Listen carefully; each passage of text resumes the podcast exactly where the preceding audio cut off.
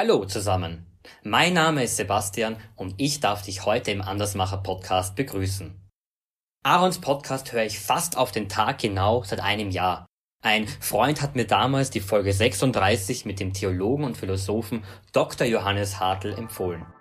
Ganz besonders freue ich mich dir heute Andersmacher Josef Müller vorzustellen. Ein international gesuchter Verbrecher, der erst alles verlieren musste, um dann wahren Reichtum zu finden. Und jetzt viel Spaß beim Zuhören. Menschen und Marken, die in keine Schublade passen. Inspiration für Leben und Karriere. Das ist der Andersmacher Podcast mit Wirtschaftswissenschaftler, Model und Berater Dr. Aaron Brückner.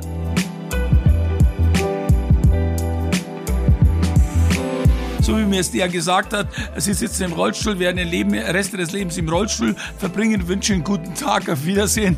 Äh, das ist schon knallhart. Du fällst in dem Moment natürlich in, eine, in ein tiefes Loch rein.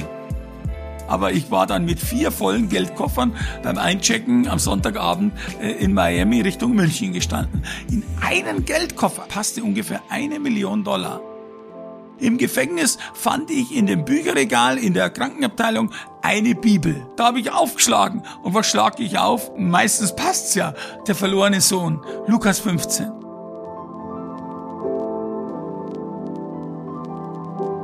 Vielen Dank an dich, Sebastian, für das Intro und danke an dich, dass du wieder eingeschaltet hast. Bevor wir zum heutigen Andersmacher kommen, frage ich dich. Hast du schon einmal 40 Millionen auf dem Konto gehabt? Bist du schon einmal vom FBI und dem BKA auf der ganzen Welt gesucht worden? Hast du schon einmal eine Glaubenserfahrung gemacht, die dein Leben von Grund auf verändert hat? Josef Müller, mein heutiger Gast, kann jede dieser Fragen mit Ja beantworten. Deswegen sprechen wir darüber, wie er mit 17 Jahren schon 100.000 Mark verdient hat, wie er es geschafft hat, von Prince Charles auf eine Party eingeladen zu werden. Und du wirst schnell merken, dass Josef, wenn es um seine Lebensgeschichte geht, kaum zu bremsen ist. Vom Ganoven zum Gläubigen. Ein Gespräch über Kohle, Knast und Kokain. Viel Spaß beim Zuhören.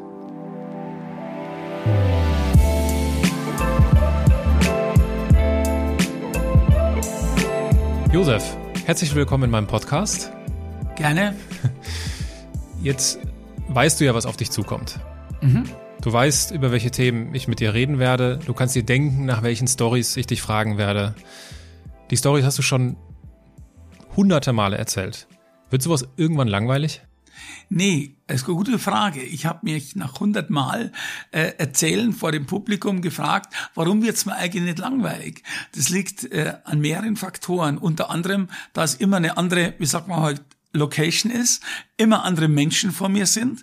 Und meine Geschichte inspiriert mich jedes Mal neu. Das heißt, ich sehe einen Film meines Lebens ablaufen und äh, ich kann das eigentlich nur so authentisch, wie man sagt, rüberbringen, wenn ich mich selber in dem Film sehe. Das mhm. heißt, ich erlebe eigentlich ein paar Mal in der Woche oder zumindest einmal in der Woche mein altes Leben neu und freue mich, dass sich mein Leben äh, so zum Positiven eigentlich äh, verändert hat. Und deshalb ist es mir nicht langweilig, nach über, ich sag mal, die Zahl über 550 Auftritte oder Dienste, wie ich das nenne.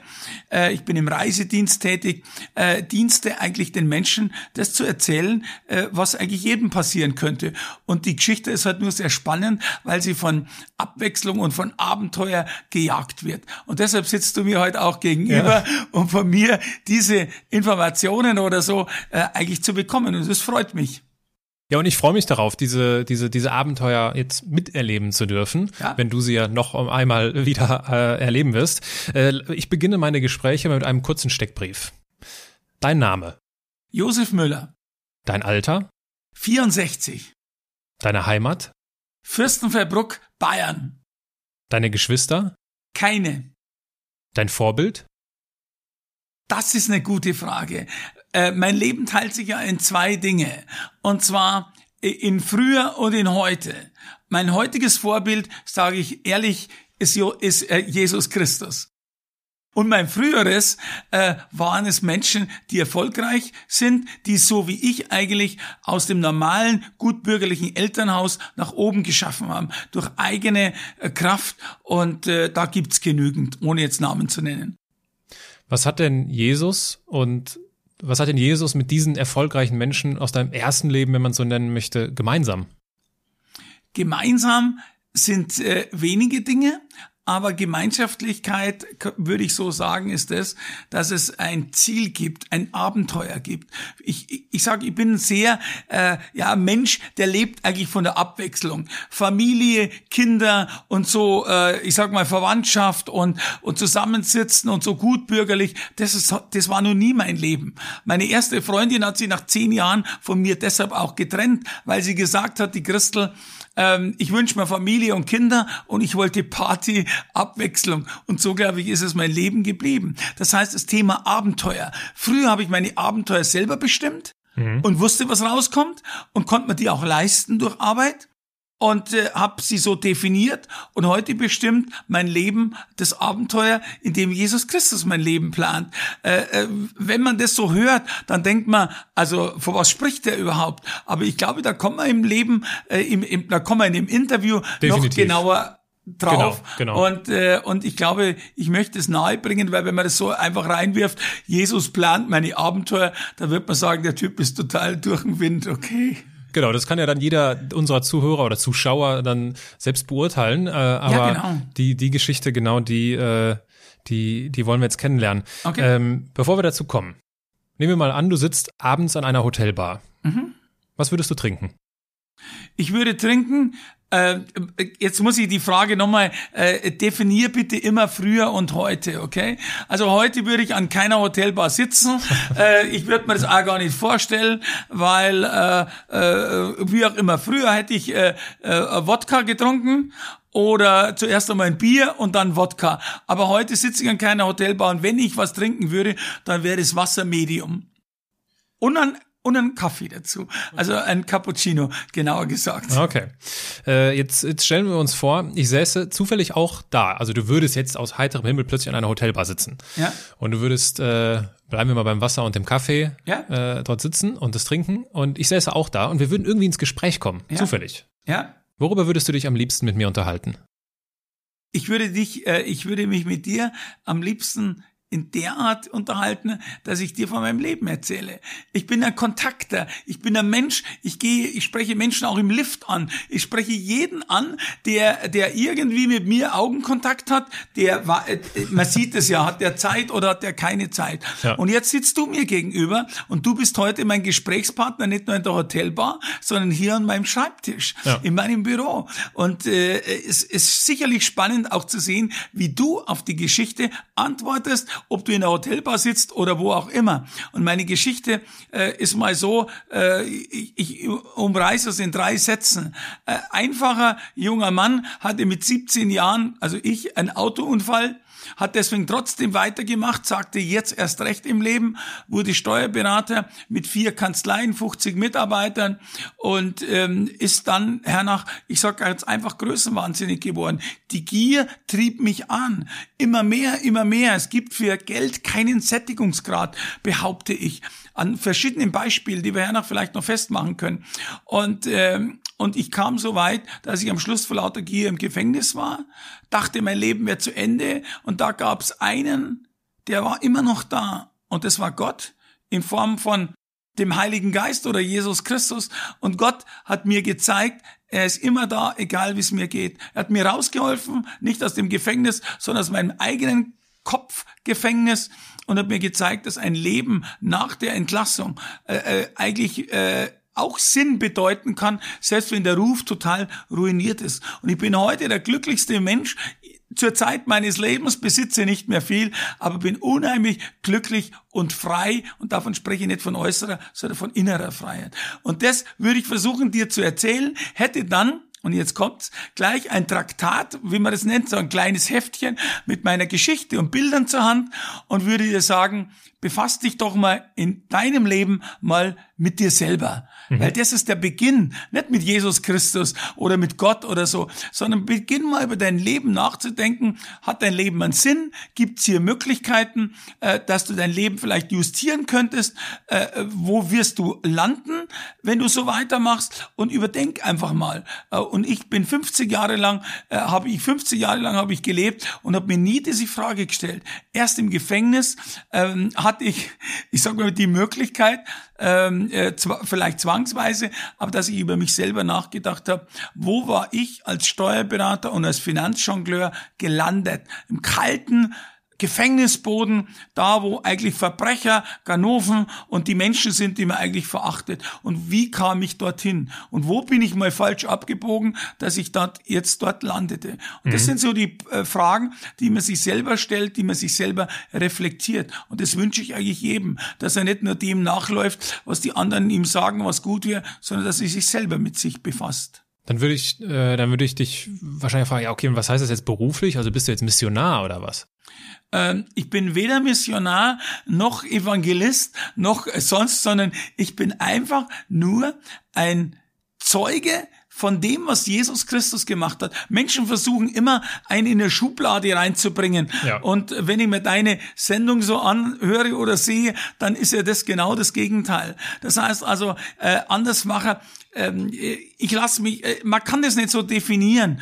Ähm, man kann mich als Mensch bezeichnen, der von seinem Leben spricht, der etwas erlebt hat, was er unbedingt weitergeben will. In der Bibel gibt es einen Spruch, das heißt, wo das Herz voll ist, geht der Mund über. Und deshalb müssen wir schauen, dass wir das alles in deiner Zeit reinbringen, was ich heute zu erzählen habe. Und, äh, und beruflich gesehen, äh, ich bin wenn man es mal von der christlichen Seite her sieht, ich bin, mein Beruf ist Menschenretter. Hm. Ich rette Menschen aus dem alten Leben heraus, in dem ich früher war, in dem normalen Leben, in dem jeder so lebt, wenn er nicht Gott kennenlernt, ähm, in ein neues Leben, das er allerdings nur von sich selber entscheiden äh, kann. Das heißt, ich bin keiner, der sagt, du musst oder du darfst nicht, so wie ich das oft in Kirchen erlebt habe. Meine Geschichte hat weder was mit Zeugen Jehovas noch mit Kirchen zu tun, sondern meine Geschichte ist, um es auf einen Punkt zu bringen, vom Finalen her gesehen, jeder Mensch kann eine persönliche Beziehung mit Gott haben und ich habe sie im unfreiesten Ort der Welt kennengelernt, nämlich im Gefängnis. Und das hat mich frei, glücklich und äh, ich sage mal äh, auch humorvoll gestaltet. Und ich habe eine Power bekommen. Äh, ich glaube, die habe ich heute noch. Und das, glaube ich, ist etwas, was ich nie wieder in meinem Leben hergeben möchte. Diese Freiheit, diese Freude und diese innere äh, Einstellung äh, zu den Dingen. Mich äh, haben immer, vielleicht noch mit einem Satz, mich haben immer äh, Menschen in der Art berührt, wie sie mich angesprochen haben. Das heißt, äh, Kritik äh, konnte ich immer schwer vertragen. Äh, geht mir heute, machen wir so, auch noch Menschenkritik und Belobigungen nimmt man gern auf. Mhm. Aber wenn man sich ein bisschen von dieser Menschenbeurteilung äh, unabhängig macht und mehr von Gottes Beurteilung. Gott liebt dich, egal ob du jetzt was Schlechtes machst oder was Gutes. Äh, Gott sagt, ich liebe den Menschen, aber ich hasse die Sünde im Menschen oder das Dunkle. Und dazu gibt es einen Weg, man nennt es Jüngerschaft, man nennt es Nachfolge und diesen Weg, auf diesem Weg bin ich unterwegs. Ein bisschen eine lange Erklärung, ich versuche mich kürzer zu fassen, okay. ja, und äh, also ich, ich stelle schon fest, wir würden, wenn wir an dieser Bar sitzen, äh, den Abend füllen ja, können. Das glaube ich. Da bin ich mir sehr sicher. Äh, gleichwohl äh, möchte ich ein kleines Experiment mit dir wagen, ah, okay. weil ich will dich ja besser kennenlernen und äh, dafür spielen wir jetzt ein kleines Spiel. Ja. Ich habe hier in meiner Hand 37 Karten. Auf jeder Karte steht eine Frage. Okay. Und äh, diese, diese Idee für dieses Kartenset stammt von einem Berliner Startup, mhm. mit dem ich nichts zu tun habe, aber ich kenne die Gründer okay. und da ich äh, Idee, gute Fragen mag ja. und äh, dich besser kennenlernen möchte und wir ja gerade an einer Bar sitzen, okay. probieren wir das jetzt einfach mal ja, aus. Klar. Die hast das du wahrscheinlich heißt, auch beraten, die Leute. Die, äh, nee, tatsächlich nicht. tatsächlich das heißt, ich verteile ja? vor dir. Okay. Sondermoment heißt äh, das Startup und auf jeder Karte steht deswegen auch äh, Sondermoment ja, drauf. Klar. Und äh, wir schauen mal, nimm doch einfach mal eine Karte und wir gucken mal, wohin so die Reise geht. Okay, wunderbar. Soll ich das vorlesen? Ja, das wäre super. Was war deine beste Kaufentscheidung des letzten Jahres? ja. Das ist eine gute Frage. Und ich beantworte jetzt das, oder? Mhm. Ist es so, so soll das Spiel sein? Ja, genau, sein? genau. Also, meine Kaufentscheidung im letzten Jahr, äh, da müsste ich eigentlich nachdenken. Das sind, ich, ich weiß es gar nicht, aber ich, weil ich keine großen Investitionen im Leben äh, in diesem neuen Leben, das ich äh, bekommen habe, eigentlich tätige. Weil äh, ich lebe heute bescheiden. Ich lebe heute von von einem minimal, äh, minimalen, wie sagt man gleich, äh, finanziellen äh, Einkommen. Ich lebe nicht von meiner Tätigkeit, die ich mache, die mache ich ehrenamtlich, obwohl sie mir den ganzen Tag ausfüllt. Ähm, sondern ich lebe heute, das ist das Interessante, vom Staat. Und zwar, mein Vater war Kriminalbeamter, der war Beamter und ich lebe heute von einer Waisenrente, die mir der bayerische Staat äh, zu äh, dingt und äh, diese Waisenrente, die kann auch nicht gepfändet werden, weil mich natürlich auch 400 Gläubiger jagen äh, oder jagen, mit denen habe ich ein gutes Einverständnis. Also ich lebe bescheiden und äh, eine Kaufentscheidung, äh, die stand eigentlich in keinster Weise an. Das kann auch was Kleines sein. Also ähm, eine Kaufentscheidung ist, dass ich jedes Mal einen guten Kaffee kaufe, weil ich bin Kaffeeliebhaber und ich mich immer wieder freue, wenn ich einen guten Kaffee genieße und äh, und und eigentlich äh, mich an Kleinigkeiten erfreue. Ich könnte es gar nicht einmal äh, nennen, weil es gibt so viele schöne Kleinigkeiten, die man sich so kauft. Aber ähm, ich sag eine große oder tolle Kaufentscheidung, das müsste ja sein, ich kaufe mal ein neues Auto oder ich kaufe mal irgendetwas, äh, was mir jetzt äh, dienlich ist oder früher war es eine Yacht oder so äh, oder ein Maybach. Das waren Kaufentscheidungen, äh, die ich aus heutiger Sicht bereue, weil es hat mich nicht glücklicher gemacht. Mhm. Und das ist ja der Punkt. Äh, man, man wird heute, vielleicht führt es so aus, durch zum Beispiel durch die Werbung, darum sehe ich keine Werbung mehr, ich schaue überhaupt nicht mehr fern, ähm, äh, obwohl ich noch einen Fernseher habe.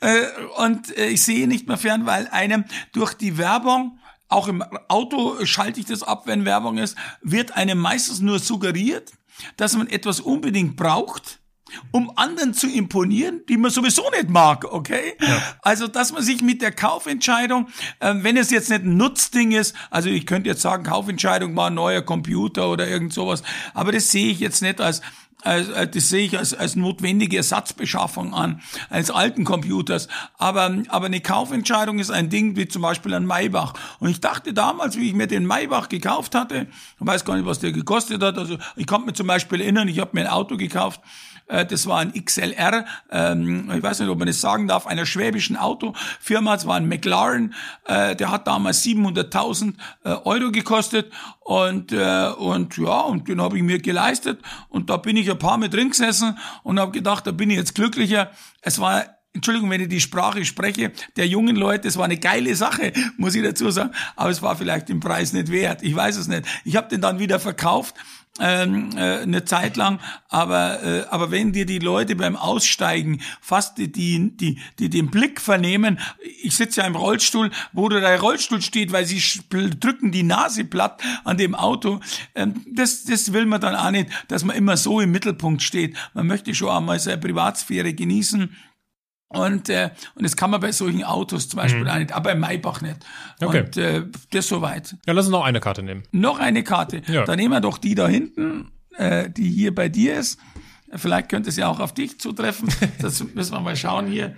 Äh, wenn du für immer an einem Ort ziehen würdest, welcher Ort wäre es und warum? Das ist eine gute Frage, okay? Also, ich beantworte es vielleicht wieder dual. Der frühere Ort wäre ähm, äh, ich war ja Konsul von Panama, wäre zum Beispiel eine Insel in pa äh, im Bereich Panamas. Da kommt auch diese Insel von dieser äh, Sandstrand-Werbung.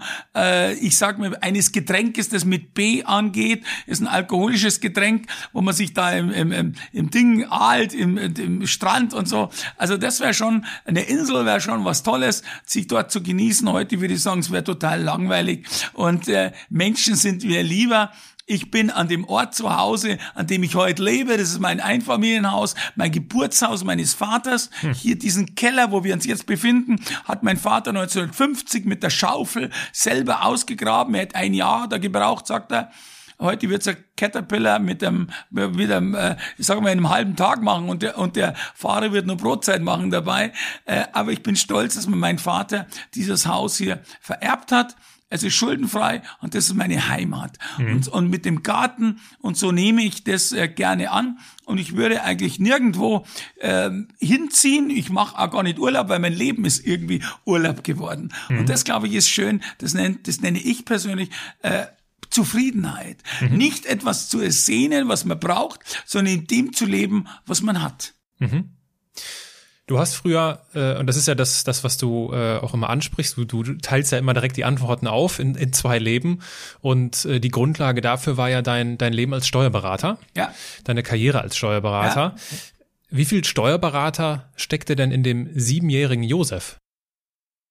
Ähm, in dem Siebenjährigen weiß ich es noch nicht. Äh, da habe ich noch nicht gemerkt. Aber mit 14 Jahren oder 15 habe ich schon gemerkt, dass ein Unternehmer in mir steckt. Und zwar ein Unternehmer unternimmt was von, vom, vom Gespräch her, vom, vom Namen her. Und mir hat es immer Spaß gemacht, etwas zu unternehmen obwohl ich glaube, äh, äh, äh, selbstständig zu sein, eigene Verantwortung und so, da gehört auch was dazu. Aber was zu unternehmen heißt, Gedanken umzusetzen und anderen auch nützlich zu sein. Beispiel.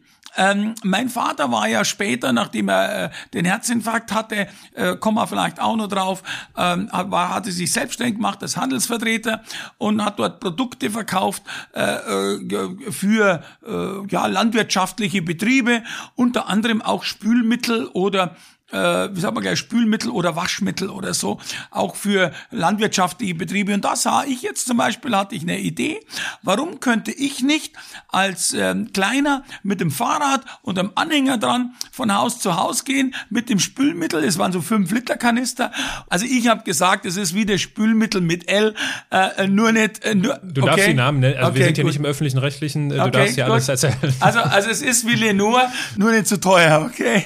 Und dann habe ich mein fünf Liter äh, Kanister verkauft und äh, und habe mir eine Stammkundschaft äh, äh, in Fürstenfeldbruck äh, äh, aufgezogen äh, und und habe eine Karteikarte gehabt und dort bin ich äh, raus und habe den dann immer nach einer gewissen einem halben Jahr oder was ist der junge Mann mit dem äh, Lenore da gewesen oder mit dem so ähnlich wie Lenore bloß billiger und ich, und die Leute haben auch angerufen bei mir, habe die meine Telefonnummer meines Vaters da lassen, wenn es ausgehen sollte früher und so habe ich meine ersten unternehmerischen Geschichten äh, gezogen. Später und das kommt jetzt, das war mir eigentlich mein schönster Deal in meinem Leben. Den muss ich schnell erzählen. Da bin ich stolz und den habe ich nie wieder erreicht, auch wenn es um Millionen ging.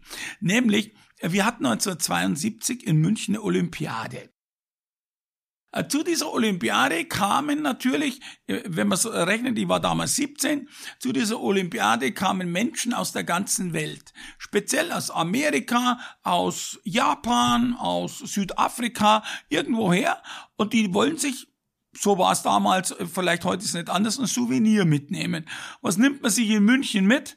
Ähm, äh, äh, das äh, meist gekaufte Souvenir ist eigentlich ein Bierkrug. Ja, hätte ich jetzt auch gesagt. Und, ähm, und diese Bierkrüge sind ja aus Ton, aus, äh, ja, und diese Tonkrüge, die zerbrechen. Selbst im Handgepäck ist es gefährlich, weil die sind ja so marmoriert und, und da steht dann München drauf und die zerbrechen. Und die Leute geben es eh bloß in, die, in der Vitrine, also ob sie das nutzen, äh, in Japan, äh, das äh, japanische Bier aus, wenn sie es überhaupt trinken, aus einem Steinkrug zu trinken. Also ich glaube eher nicht. Also sie stellen es irgendwo auf, so wenn mal Souvenirs, schau mal, da war ich jetzt überall. Mhm. Und dann hatte ich die Idee mit einem zusammen, es kam gar nicht mal von mir allein, aber ich war da mit der Initiator, einen sogenannten lebensmittelechten äh, Plastikbierkrug äh, in Umlauf zu bringen. Das heißt, wir haben das, den Bierkrug aus Plastik gefertigt, weil der steht ja eh da, den äh, äh, rührt eh keiner an. Und da hatte ich Genehmigungen und ich habe das im, im äh, Zonengrenzgebiet damals noch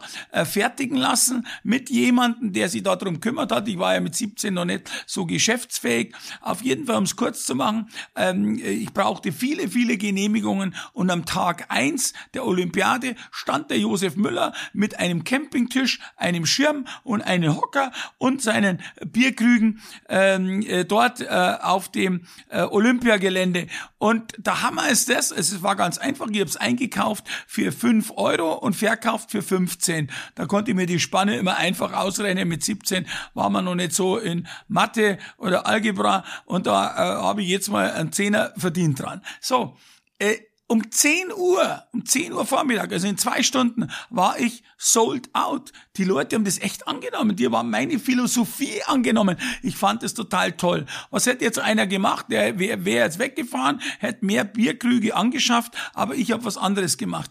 Ich bin hergegangen und habe telefoniert, damals noch in der Telefonzelle, und habe meine ganzen Freunde angerufen, in der Schule, in der Arbeit, wie auch immer, und sagt, ihr müsst blau machen, Urlaub machen, wie auch immer, ihr müsst mir helfen, Bierkrüge an der Olympiade zu verkaufen. Und ich habe nur beschickt und die anderen haben alle verkauft. Am Schluss hatte ich 13 Stände mit Bierkrüge auf der auf dem Olympiagelände. Und dort habe ich und wir haben äh, jeden Abend gefeiert. Damals waren wir noch stark im Feiern.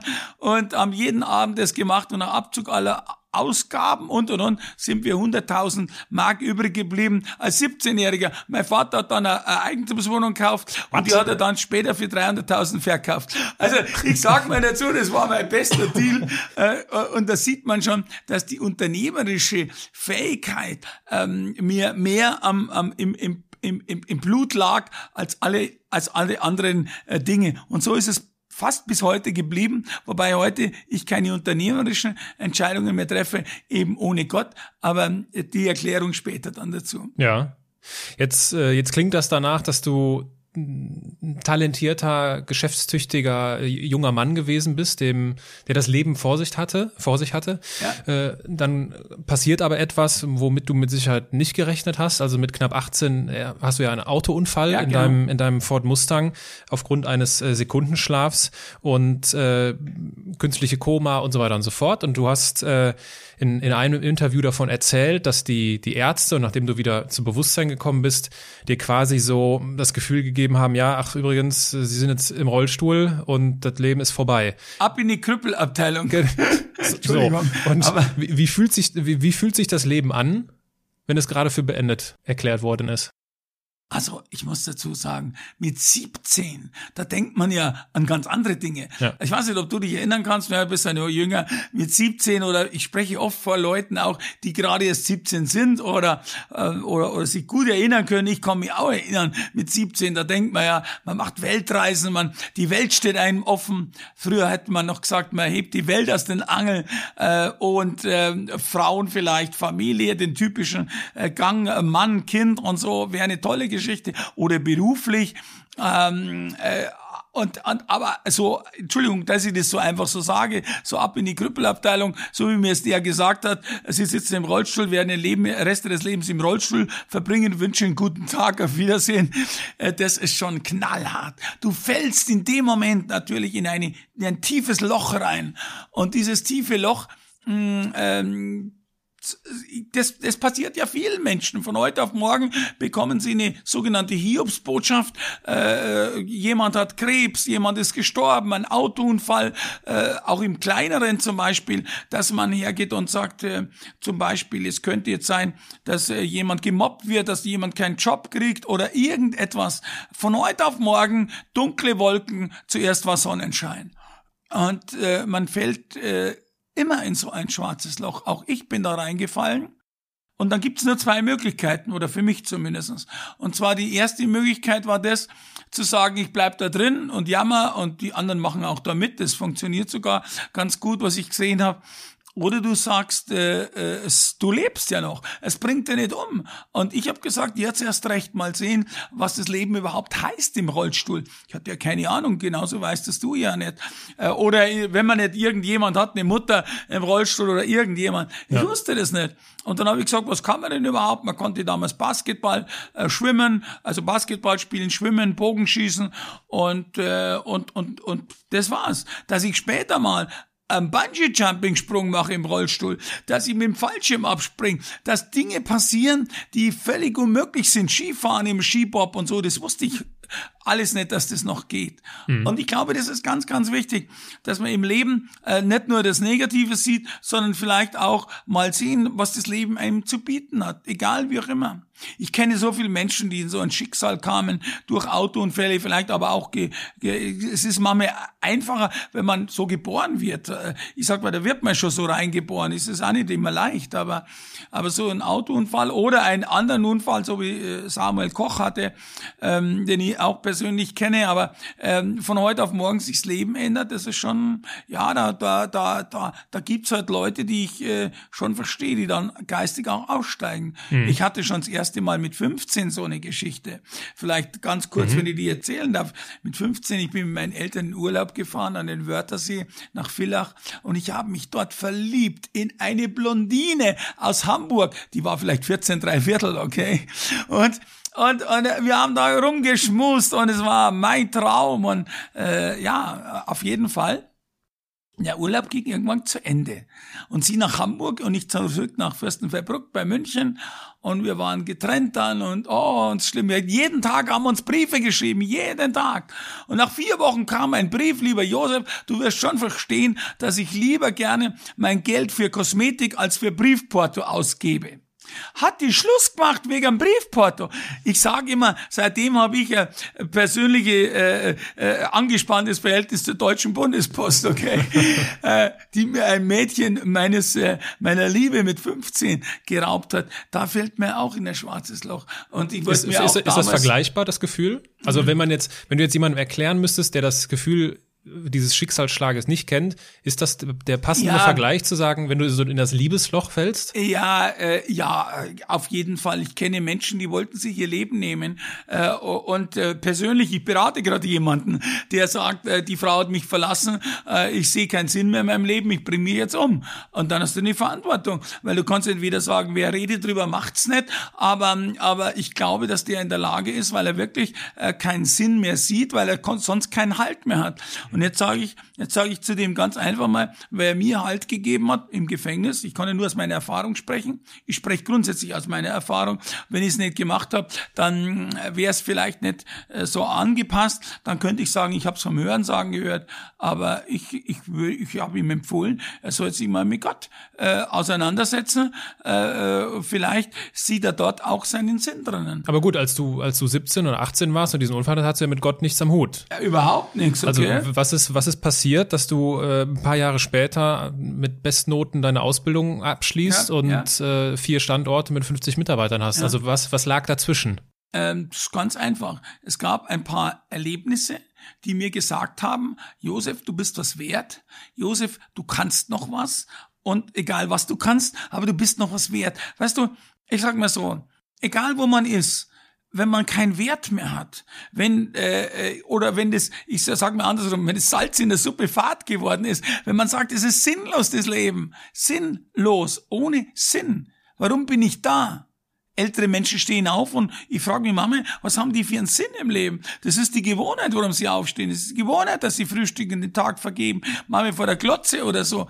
Aber ich glaube, einen Sinn braucht jeder im Leben. Und wenn er nur so klein ist. Und mein Sinn war damals, ähm, ich bin nicht abgeschrieben, ich kann noch was. Menschen haben gesagt, das sind vielmals, ich habe, äh, das sind viele äh, kleine Aspekte. Ich habe zum Beispiel ein Buch gelesen, das mir geschenkt worden ist äh, von Dale Carnegie, äh, Sorge dich nicht lebe.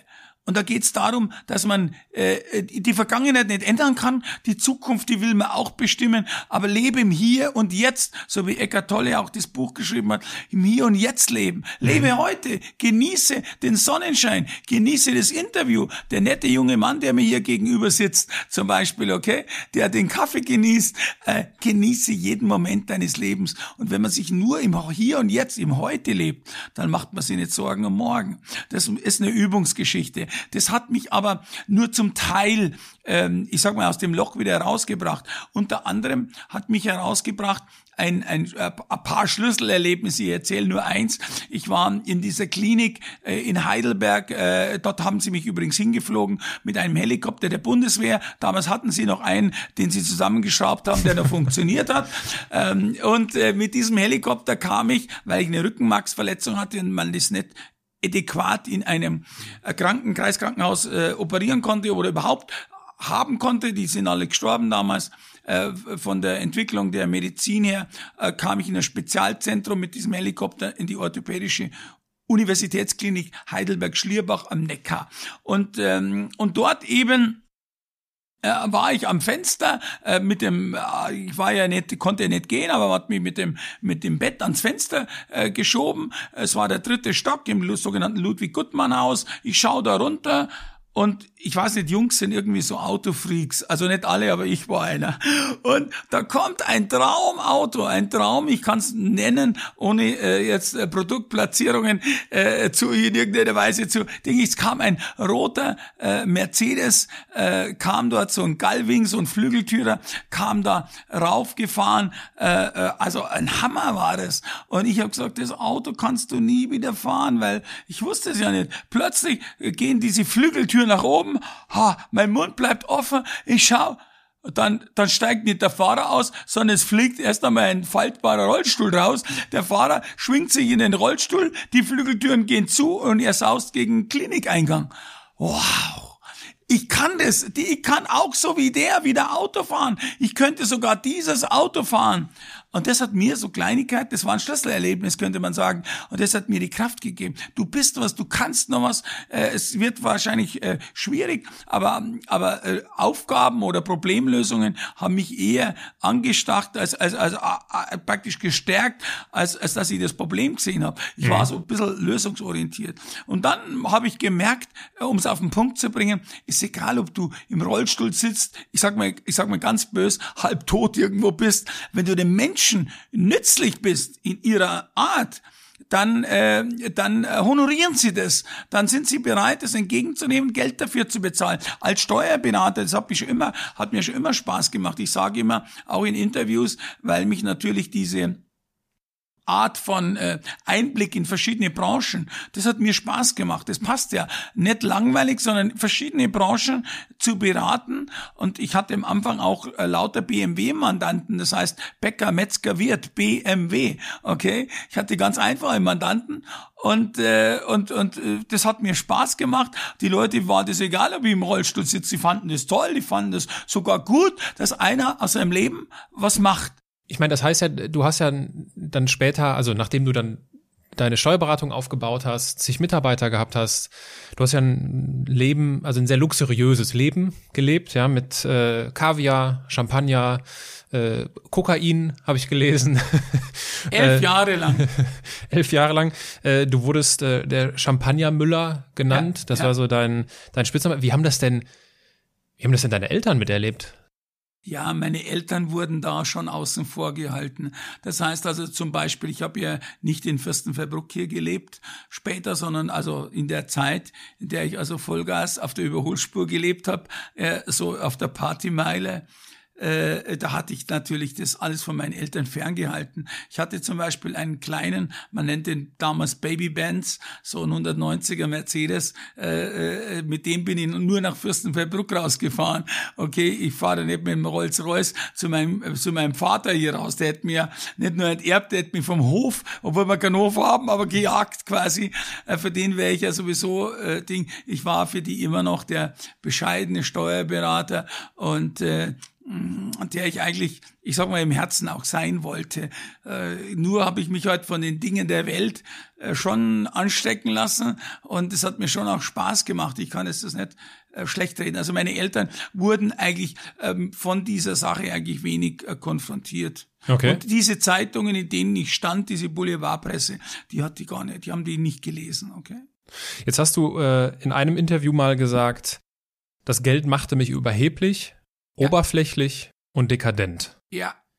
Verändert einen wirklich das Geld oder entlarvt Geld nicht, eigentlich nicht nur die wahre Persönlichkeit von uns? Das ist eine gute Frage. Also Geld ist ja normal, ist ja neutral.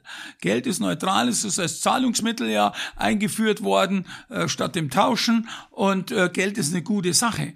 Aber es war die Gier nach dem Geld. Das mhm. heißt, ich gebe heute zum Beispiel Workshops und zwar ähm, äh, biblischer Umgang oder biblische Grundsätze mit dem Umgang von Geld. Und da stelle ich entgegen meine frühere Einstellung zum Geld als Steuerberater oder als Mensch in der normalen Welt und heute äh, als äh, Nachfolger Jesus, also als, als, als gläubiger Christ.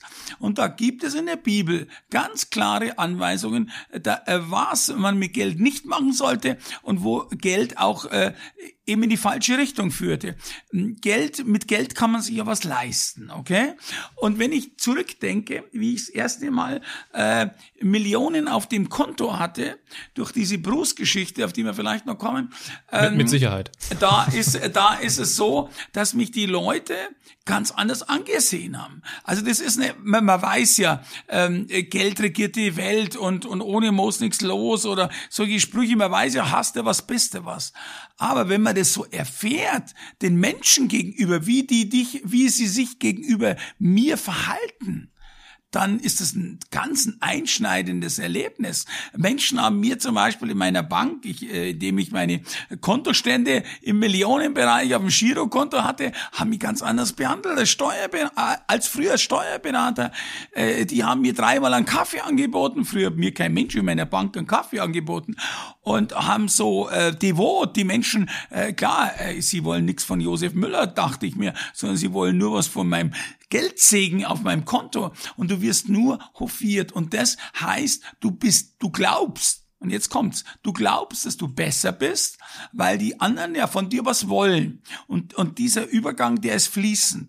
Das mhm. heißt also, sie bewundern dich, sie machen dir Komplimente, sie laden dich ein. Du bist jemand. Ich wurde dann, ich kam dann mit diesem äh, Geldstatus, quasi mit diesen vielen Millionen, äh, wurde ich ganz anders in ganz andere Partys eingeladen, habe Rockstars, Popstars, Schauspieler, große Industrielle, die Namen würden dir was sagen, ähm, äh, eingeladen äh, wurde sogar von Ministerpräsident Stoiber ausgezeichnet, äh, habe über einen, äh, habe über einen äh, Stadtrat von London, über einen Banker, Prinz Charles kennengelernt, der hat mich dann jedes Jahr in seine ähm, äh, äh, private Party eingeladen in seinem Landgut in Highgrove mit Camilla. Also ich kam dadurch etwas und das macht etwas mit einem. Mhm. Das, das macht etwas mit einem, ähm, obwohl ich mich, und das ist das Interessante, immer wieder zurückgesehnt habe nach den Wurzeln, weil ich bin aufgewachsen als normaler, äh, fleißiger Mensch.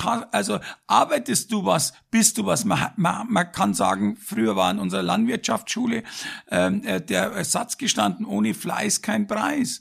Und äh, ich war fleißig, ohne zu wissen, dass ich eigentlich im Geldbusiness damals gearbeitet habe. Aber wir reden äh, auf den Punkt gebracht, Geld hat mich wirklich zu etwas gemacht, das ist äh, nicht nur, nicht nur, das Geld hat mich arrogant und überheblich gemacht. Und, äh, und das ich hab's zugelassen, Geld macht aus einem gar nichts, sondern die Einstellung der Menschen zu dir hat mich überheblich werden lassen. Weil viele Leute haben dir, manch einer, ich kann mich erinnern an einen Mitarbeiter äh, in einem Geschäft von mir, das ich hatte, der hat gesagt, am Freitag, der hat selber nicht viel geleistet, aber am Freitag ist er zur Müllerbank gegangen. Also hat sie von mir was angepumpt, damit sein äh, Kühlschrank am Wochenende voll war, damit sie Lebensmittel kaufen konnte.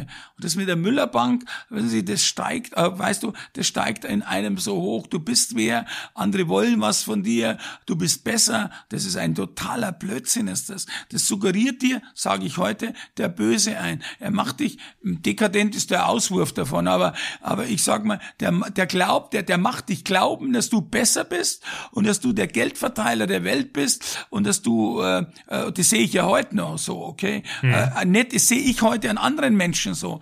Da denke ich mir, wer ist der? Äh, ich, ich sage mal, ich sag mal einen äh, Gegensatz dazu.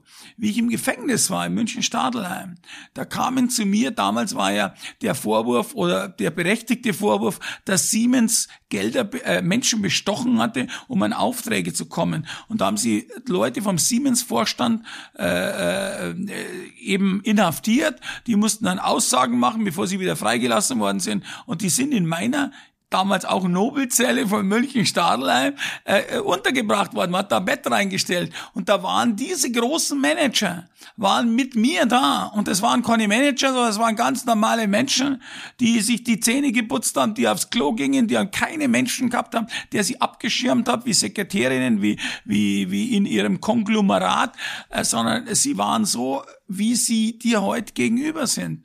Und da habe ich ebenso gemerkt, äh, auch bei anderen, dass Geld die Menschen oder dass die Einstellung zum Geld die Menschen verändert hat. Und ich bin heute froh. Und da danke ich, wie gesagt, Gott darüber. Ich bin heute froh, dass sich meine Einstellung zum Geld wieder so normalisiert hat, dass ich sage, Geld ist notwendig.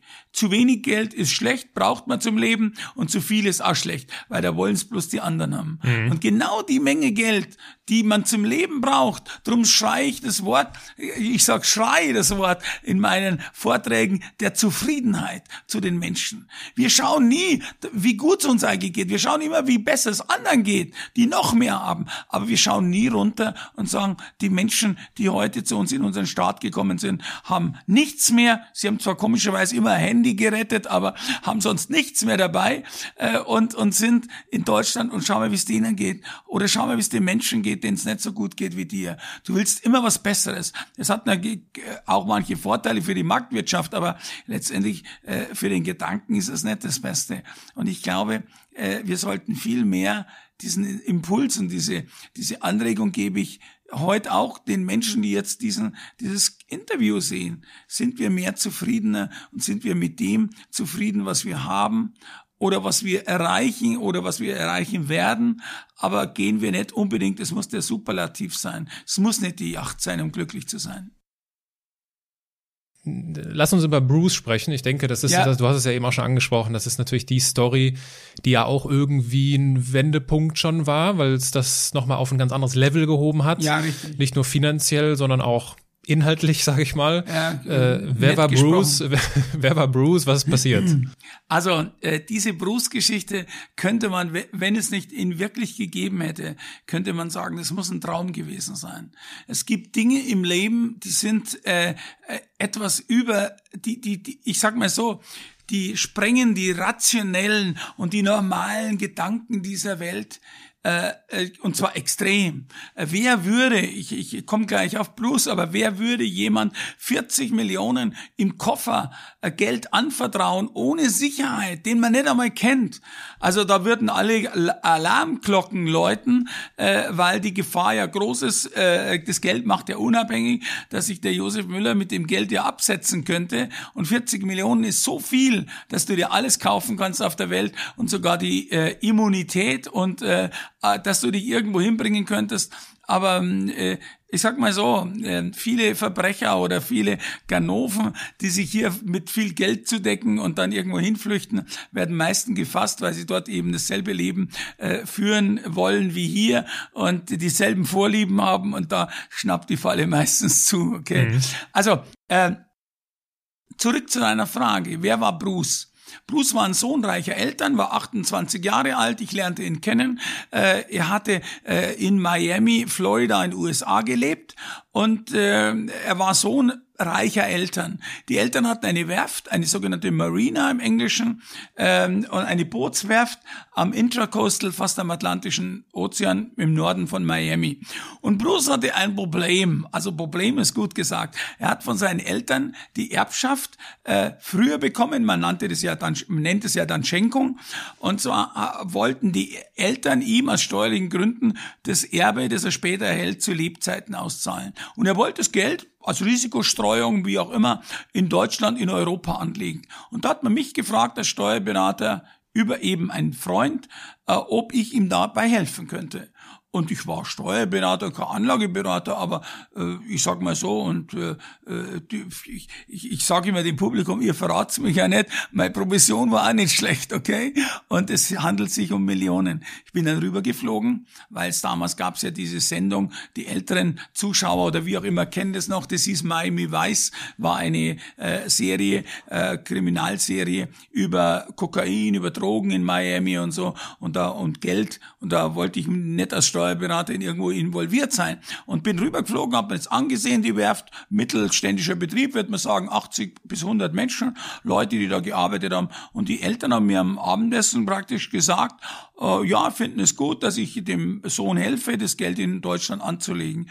Sondern bei der Gelegenheit haben sie mir gesagt, sie hätten, äh, das Geld sei nicht aus einer, aus der Werft, sondern sie sind beteiligt an einem Spielcasino. Und in diesem Spielcasino, äh, äh dort sei das Geld erwirtschaftet und deshalb ist das Geld in Bar zur Verfügung, in Cash. Und ich dachte mir, ja gut, die werden das schon irgendwie rüberbringen nach Deutschland mit, äh, es gibt ja so Sicherheitstransportfirmen, so äh, die mit gepanzerten Fahrzeugen, die werden das international schon ver verbringen können, dass sie mir das nach München bringen. Bloß bei meiner Frage, wie das Geld definitiv nach München kam, haben die alle mich angeschaut. Und ich habe da keine Erfahrung als Steuerberater. Ich gebe zu, dass ich jeden Abend 20 Jahre lang, äh, jeden Sonntagabend 20 Jahre lang den Tatort angeschaut habe. Aber das kam da irgendwie nicht vor. Und ich habe äh, nicht gewusst, wie man das macht.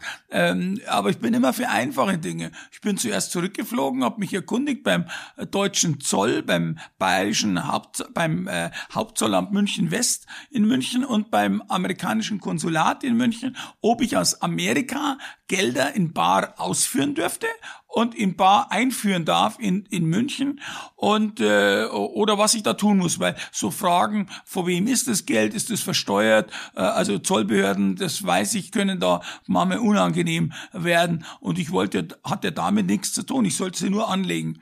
Und ich bekam überall grünes Licht. Es war 1989, ich betone das. Damals durfte man ausführen und einführen in Deutschland, so viel man wollte. Ausführen aus Amerika, einführen in Deutschland. Und es war an sich kein, kein Problem. Und so bin ich in München zu ein, in ein Koffergeschäft in der Fußgängerzone gegangen und habe einmal fünf große Hartschalenkoffer gekauft. Und in einem soll, ist meine Wäsche gewesen für das Wochenende. Freitag bin ich rübergeflogen, Sonntagabend 18 Uhr von Miami International wieder zurück. Und ich will es kurz machen. Es war viel Lustiges, aber auch viel Bedenkliches in diesen drei Tagen, was passiert ist. Aber ich war dann mit vier vollen Geldkoffern äh, in der Lufthansa, an der Lufthansa bei beim Einchecken am Sonntagabend äh, in Miami Richtung München gestanden. In einen Geldkoffer, ein, Koffer, äh, ich wusste es ja gar nicht, passte ungefähr eine Million Dollar an 50er und 100er Scheinen. Ich war mit vier Millionen Dollar unterwegs. Ein Koffer, wie gesagt, meine Wäsche, also mit vier Geldkoffern. Und ich habe gemerkt, ich persönlich bin dafür vollkommen ungeeignet äh, mit der Geschichte, weil ich habe Angst gehabt, dass man mir das lähmen würde. Um es kurz zu machen, in, in Deutschland eingewechselt, das war nicht das ganze Geld, ich bin zehnmal hin und her geflogen, insgesamt 40 Millionen, nichts ist passiert, Gott sei Dank, und äh, hatte dann einen Girokontostand von 40 Millionen auf Josef Müller, obwohl mir das Geld ja nicht gehörte, aber das wäre zu kompliziert gewesen, es der Bank zu erklären. Äh, und, und, und, und so, ja, und so haben wir die 40 Millionen im Zusammenhang, in Zusammenarbeit mit der Bank äh, angelegt äh, äh, in einem spekulativen Tagesgeschäft mit sogenannten äh, Tageshandel, äh, Forex, Foreign Exchange, das ist ein Devisenhandel und haben dort zu dem damaligen Zeitpunkt 1989, 90 eine Menge Geld gemacht. Jeden Monat blieb uns nach Steuern, ist übrigens dasselbe, was Uli Hoeneß gemacht hat, bloß damals war steuerfrei, nach Steuern blieb uns immer mehr als eine Million im Monat übrig. Machen wir sogar drei oder vier Millionen. Man kann sich das gar nicht vorstellen. Aber mit dem Einsatz von 40 Millionen und mit einer Hebelwirkung habe ich ganz schön was an der Börse bewegt. Und da fiel etwas raus. Und Bruce hat seinen Anteil bekommen, bei meiner war steuerfrei und dann habe ich mir natürlich mit diesem Geld alles gekauft, was man so äh, äh, nicht braucht oder was so zeigt, dass der Mensch eigentlich in irgendeiner Weise äh, nach außen zeigt, wie reich er ist. Autos, Yachten, äh, äh, Dubai, äh, äh, Wohnung in Los Angeles, in Monte Carlo und auch in Mallorca in der Nähe von Claudia Schiffers äh, zu Hause. Ähm, äh, also die, dieser Ausdruck von, äh, ja, ich, würde ich heute nennen oder nenne es heute Dekadenz, zeig her, was du bist. Also mein Auto, mein, wie heißt es bei dieser Bankenwerbung, mein Auto, mein Haus und und was weiß ich. Ja. Und äh, und und so die, diesen Stil habe ich gelebt und die Welt war da dabei. Sie haben mich bewundert, sie haben gesagt, toll im Rollstuhl alles. Aber jetzt kommt's, auf den Punkt will ich hinaus trotzdem ich alles hatte, was sich der Mensch so wünschen und leisten kann, in meinem Herzen wurde ich nicht glücklich. Mein, mein, mein Herz, mein, mein, mein innerstes Gefühl war eher traurig als freudig. Ich meine, ich kann nicht sagen, es macht nicht Spaß, auf einer Yacht zu, zu sitzen, oben auf der Flybridge und da dementsprechend äh, zu sein, aber es, äh, äh, aber es waren Sekundenfreuden. Aber äh, Grundstimmung war eher, je mehr ich hatte, desto ja, desto nachdenklicher und desto unglücklicher wurde ich. Und es passt doch nicht zu dem Leben eigentlich.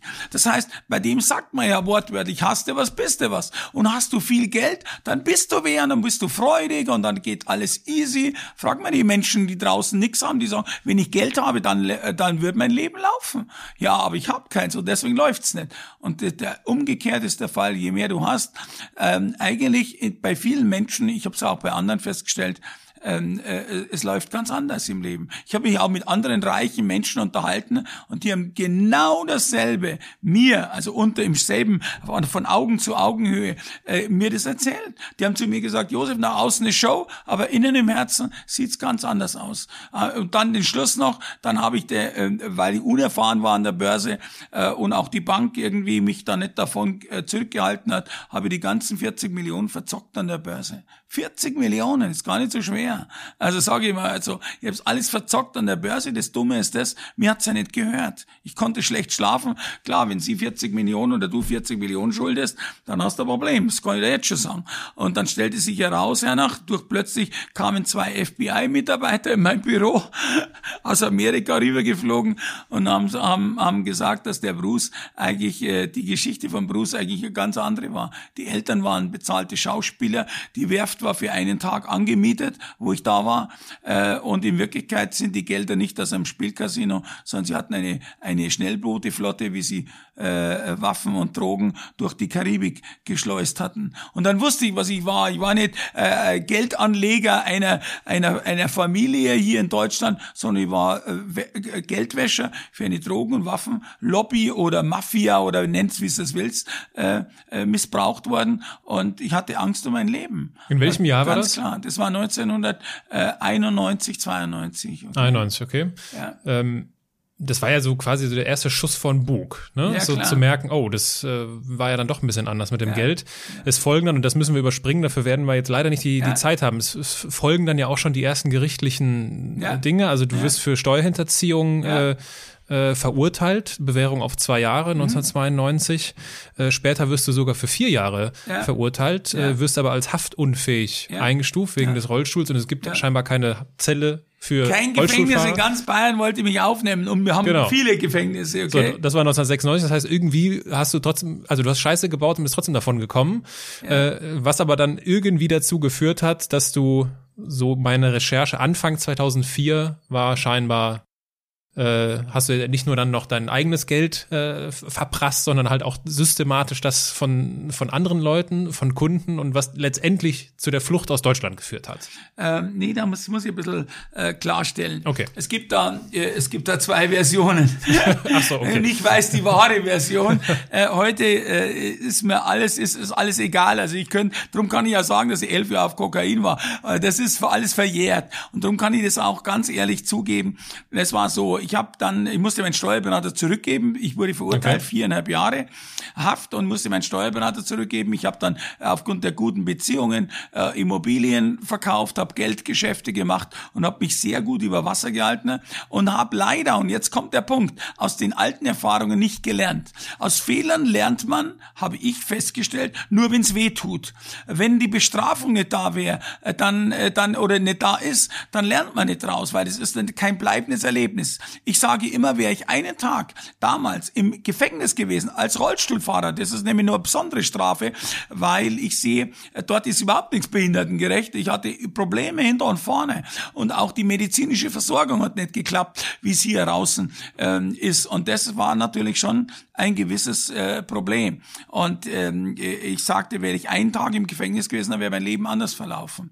Es ist aber nicht so verlaufen und ich war 2003, 2004 hatte ich eine Vermögensverwaltung, hatte wieder 400 Kunden, hatte 20 Millionen auf dem ähm, Konto für Fremdgelder, die ich verwaltet habe und habe gut gelebt davon. Äh, mein gut, äh, die Justiz sagt, ich hätte das Geld ähm, der Kunden, so war es nicht. Also ich sehe es so, dass mir schon gewisse, ich habe mit den Kunden ausgemacht, dass mir 20 Prozent des Erlöses zustand, das ich für die verwirke. Da habe ich mir nie eine ähm, Überweisung gegeben, sondern habe halt mir diese 20 Prozent rechnerisch natürlich zugutekommen lassen. Und Justiz sagt, äh, äh, sie haben aus dem Geld gelebt. Aber das spielt keine Rolle.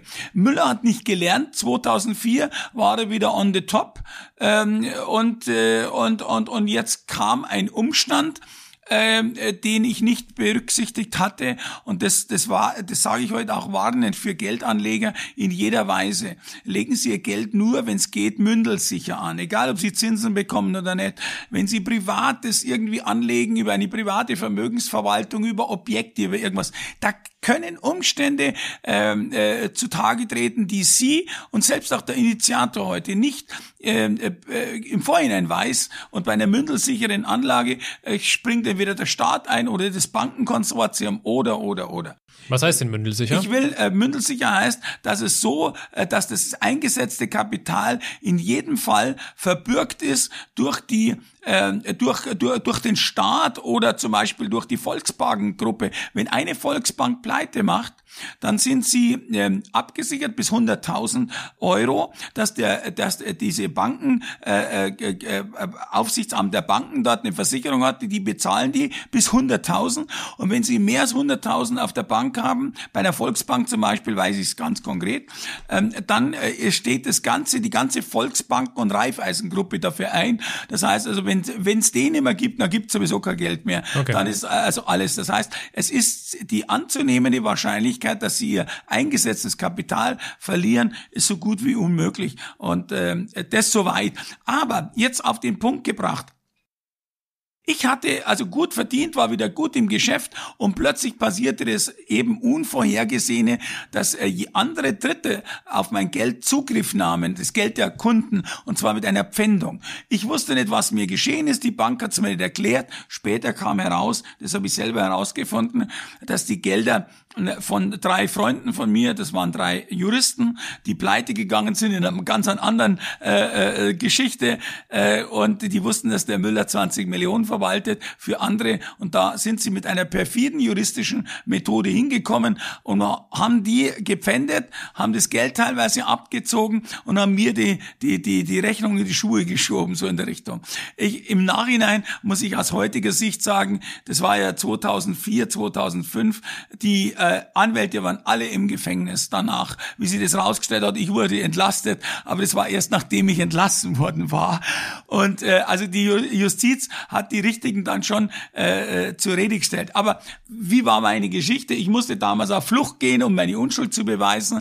Das hat mir der Anwalt geraten und das konnte ich auch. Ich war in meinem ähm, Office oder in meinem ja, Penthouse in Miami, wieder mal Miami und dort habe ich meine eigene Unschuld bewiesen und habe das 2000 in, innerhalb von zwei Monaten. Oktober 2004 ging ja Flucht. Dezember 2004 stellte ich das raus, dass das andere waren. Ich habe das auf einen acht Seiten langen Fax meiner Frau, ich war damals zwischenzeitlich verheiratet, äh, geschickt äh, habe gesagt, schneid den Absender ab, damit die nicht wussten, wo ich bin, weil die Deutschen haben mich natürlich gesucht. Wenn du abhaust, dann ist es ganz klar, da bist du schuld. Du willst ja der, der, der ja, ja. Verantwortung entziehen. Und deswegen haben die einen Haftbefehl, sogar einen internationalen, äh, gegen mich erlassen. Und, äh, und, äh, und, und, und meine Frau hat dann quasi meine Stellungnahme äh, zur, äh, zum, zur, zur Staatsanwaltschaft geschickt nach München. Und ich hätte eigentlich mich stellen können, weil ich habe meine eigene Unschuld bewiesen, mit Dokumenten, die mir zur Verfügung standen. Aber ich muss ganz ehrlich sagen, ich war feig. Außerdem hat es im Dezember äh, 2004 in Miami 35 Grad gehabt und in München war es saukalt. Und deswegen habe ich mir gedacht, mein System ist so, jetzt werden die erst einmal ermitteln, ob das stimmt. Und wenn dann, die, wenn dann der Sommer kommt, also im Mai, Juni, und die Biergärten wieder aufmachen und der Augustiner Biergarten in München aufmacht, dann fliege ich zurück und da werde ich freier Mann sein meine Unschuld ist bewiesen und alles ist erledigt. Ermitteln ist das richtige Stichwort, weil äh, dir war natürlich so der ein oder andere auf den Fersen und die haben dich ja verfolgt ja. und haben dich auch abgehört. Äh, das wusstest du scheinbar, weil äh, ich habe an einer Stelle äh, gelesen, dass du hast mit deinen Verwandten an Weihnachten telefoniert und hast in dem Telefonat die Ermittler gegrüßt und ihnen frohe ja. Weihnachten gewünscht. Ja. Wenn jetzt, äh, wenn jetzt der heutige Josef dem damaligen, in diesem Moment lebende Josef einen Ratschlag geben könnte, ja. welcher wäre das? Genau das Richtige gemacht zu haben, äh, weil äh, erstens einmal, äh, um auf diese Szene zu kommen. Ich sag's mal so, ich habe damals einen Film gesehen, den kennen viele Menschen, du kennst ihn wahrscheinlich auch, ja. Catch Me If You Can mit Leonardo DiCaprio Caprio und Tom Hanks und da ging's genauso, die hat, hat auch seine Ermittler angerufen, Weihnachten, ich habe ihm fröhliche Weihnachten gewünscht und äh, äh, mittlerweile ist der Ermittler aus dem Landeskriminalamt, der mich dann auch persönlich kennengelernt hat, ähm, äh, äh, pensioniert und er hat es auch im, Entschuldigung, im ZDF so wiedergegeben. Er hat noch vieles erlebt in seinem Leben, viele Menschen gejagt, aber dass ihm jemand frohe Weihnachten gewünscht hat, den er gejagt hat und dass er ihm äh, alles Gute gewünscht hat, das ist ihm noch nie passiert. Ich habe in den äh, äh, schlimmsten äh, Momenten meines Lebens, auch bei der Verhaftung, habe ich immer einen Humor irgendwie entwickelt. Man könnte sagen Galgenhumor oder so, aber ich habe immer so einen Spaß gehabt. Ähm, mein Leben, meine Flucht war mehr wie ein Urlaub. Ähm, ich habe da also ich sag mal so, ich habe da äh, das auch genossen, weil ich war in einem Krimi, wo ich der Hauptdarsteller war. Und ich hatte da nicht Angst, sondern ich habe mir gedacht, mal gespannt, wie das rausgeht. Und äh, ja, aber, und, aber, aber spannend, wie es ausgeht. Du hast doch später gesagt, äh, äh, ich, ich wusste, dass ich irgendwann, ich wusste, dass ich irgendwann gefangen werde. So ist es ja auch in dem Film Catch Me If ja, You ja, Can. ja, Ihr wird genau, ja auch genau, gefangen. genau, genau. Äh, Warum, äh, warum denn das ganze Spiel spielen, wenn ich weiß, dass ich verliere? Ja, Moment mal, stopp. Also ich wusste, das war jetzt zu einem späteren Zeitpunkt. Ich habe zumindest mal gedacht, ähm, da ich ja meine Unschuld bewiesen hatte, so war es ja von der Denke her, dass ich nicht ins Gefängnis komme. Ich wusste, dass ich irgendwann einmal zurückgehen musste, okay? Mhm. Weil äh, Heimat ist Heimat, okay? Äh, wie wie es in Bayern heißt, so hat es ja eine Filmserie, daheim ist daheim. Und ich wusste, meine Frau war hier in Deutschland, mein Geschäft damals war in Deutschland, meine Hunde, meine, meine Eltern waren in Deutschland, ich hatte keine Geschwister, aber mein Lebensmittelpunkt war in Deutschland und nicht in Miami auf einer Yacht oder nicht irgendwo auf der Welt auf der Flucht. Ich wollte schon zurückgehen und das war jetzt die Möglichkeit, meine Unschuld bewiesen und die müssen jetzt nur das noch bestätigen und dann kann ich zurück. So, das war eigentlich der Gedanke dazu. Aber in der Zwischenzeit habe ich es natürlich auch genossen, aber es war eine Zeit, ein halbes Jahr war ich auf der Flucht und äh, ich glaube, die Zeichen waren für Verhaftung oder waren eigentlich auch von den Leuten her, weil, weil die Presse in Deutschland hat, hat mitbekommen, dass die einen Rollstuhlfahrer nicht finden. Und da haben die hier in den ganzen Zeitungen in ganz Deutschland, äh, äh Frankfurt, also FAZ, Süddeutsche, äh, Berliner und Hamburger Abendblatt, überall war drin gestanden, Rollstuhlfahrer oder Konsul, der ich damals war, äh, blamiert die deutsche Justiz. Und dann haben die, die sich das nicht gefallen lassen und haben eine 40-köpfige Sondermannschaft wegen mir äh, beim Bayerischen Landeskriminalamt aufgestellt. Und da ging es natürlich schon anders zur Sache, äh, als zuerst die Fürsten Verbrucker hier geforscht haben. Wortwörtlich hat der Beamte in München zu mir gesagt, wir haben es dann der Fürsten Verbrucker Abteilung äh, äh, Jugend forscht aus, de, aus den Hand genommen und haben dann jetzt mal unsere Möglichkeiten eingesetzt. Und und, und sagen wir das LKA oder das BKA, die haben ja ganz andere Möglichkeiten zusammen mit dem FBI. Aber, und jetzt kommt der Punkt, die haben mich trotzdem nicht gefunden in Amerika. Und da kam etwas dazwischen im Februar 2005, das mein Leben äh, begonnen hat zu verändern. Erzähl uns davon. Und zwar, ich war auf meinem Balkon gestanden, äh, so musst du dir das so vorstellen, draußen schaue ich aufs Wasser, auf den Atlantischen Ozean, äh, runterwärts 20. Stock, sehe ich unten die Vorfahrt, äh, Palmen unter mir und ich hatte etwas plötzlich ein Gefühl, das ich nie vorher hatte. Ich hatte so ein Suizidgefühl, so ein, äh, so ein äh, Todessehnsucht. Mir ging's eigentlich gut. Ich habe in Amerika schon wieder einen Chauffeur gehabt, ein Auto und und und habe meine Unschuld bewiesen. Also ich weiß nicht warum. Und ich wollte dann unterspringen. Ich wollte meinem Leben ein Ende setzen. Nicht aus, vielleicht aus Übermut oder weil ich das noch nicht hatte. Ich kann dieses Gefühl heute nicht mehr herbringen. Ich weiß nicht warum. Äh, äh, schlecht ging's mir nicht. Also äh, so war es nicht, dass ich jetzt sage, äh, ich war jetzt hoffnungslos. Nee, nee, nee, nee. Und äh, in dem Moment, wo ich da springen wollte, hörte ich plötzlich eine Stimme hinter mir. Eine Männerstimme in Deutsch und die sagte, Josef, du hast schon vieles gemacht in deinem Leben, aber du warst noch nie feig stell dich jetzt den Behörden, mach dein äh, Flucht ein Ende. Du hast ja erzählt, äh, du hast ja bewiesen, dass du es nicht warst, aber st stell dich jetzt an und flieg zurück. Und in dem Moment äh, kam auch ein Wind auf von draußen, von der, von der, vom, von, vom, vom Wasser her. Die, die, die Tür stand offen, weil ich am Balkon war, bin dann rein. Und habe dann denjenigen erst einmal gesucht, wer, wer ist da da? Und es war niemand da. Ich habe alle Zimmertüren aufgemacht und dann bekam ich es mit der Angst. Also ich, ich, ich höre plötzlich eine Stimme und, und ich meine, die Stimme war da und es war nicht der innere Stimme. Ich hatte nichts getrunken, nichts genommen. Also ich vernehme die so wie heute. Die ist so präsent in meinem Kopf. Das ist, es war von außen. Es war über meine Schulter. Ich habe das gehört. Da war einer gestanden hinter mir. Und in dem Moment kam ja der Wind dann auf und plötzlich fliegt aus einem Bücherregal da äh, kam schon Luftzug, fliegen Blätter runter und äh, auf dem Bücherregal fliegt eine Postkarte runter und die nehme ich auf und schau und die lese ich. Die war von meiner Mama. Und zwar, die war von der Christoph Blinden Mission und da stand drauf, sei unerschrocken und unverzagt, denn dein Gott ist mit dir, wohin du auch gehst. Sei unerschrocken und unverzagt, denn dein Gott ist mit dir, wohin du auch gehst. Unten stand nur Josua 1,9 oder so dran. Ich habe mir nichts dabei gedacht, aber das hat mir gefallen. Ich war ja Flucht alleine.